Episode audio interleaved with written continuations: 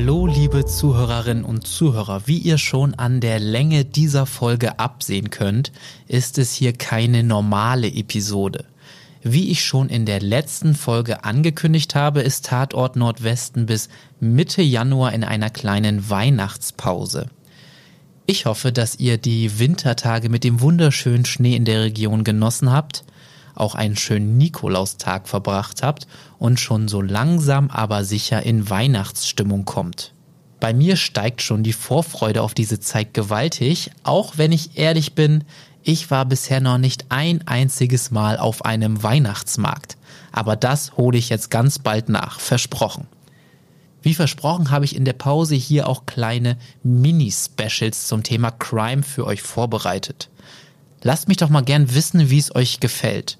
Das könnt ihr zum Beispiel bei Instagram machen, wenn ihr dort der Tatort Nordwesten Seite folgt. Einfach über die Suche nach Tatort Nordwesten suchen und schon wird sie euch angezeigt. So, nun aber genug von meinem Vorwort. Ganz viel Spaß beim Hören. Mord und Totschlag, das sind so zwei Begriffe, die habt ihr mit Sicherheit schon mal gehört. Doch was ist da eigentlich genau der Unterschied? Nikolas Reimer aus unserem Reporterteam Polizei und Justiz hat die Antwort.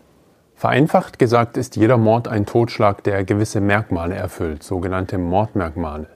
Damit das Gericht einen Angeklagten wegen Mordes verurteilen kann, muss es diese Mordmerkmale nachweisen können. Mordmerkmale sind beispielsweise Heimtücke, Habgier oder einfach nur Mordlust. Auch die Verdeckung ist ein Mordmerkmal. Das heißt, wer eine Person tötet, um damit eine andere Straftat zu verdecken, zu vertuschen, der macht sich des Mordes strafbar. Die Unterscheidung zwischen Mord und Totschlag ist extrem wichtig für die spätere Bestrafung. Grundsätzlich wird ein Mord in Deutschland nämlich mit lebenslanger Freiheitsstrafe bestraft. Totschlag hingegen sieht maximal 15 Jahre vor.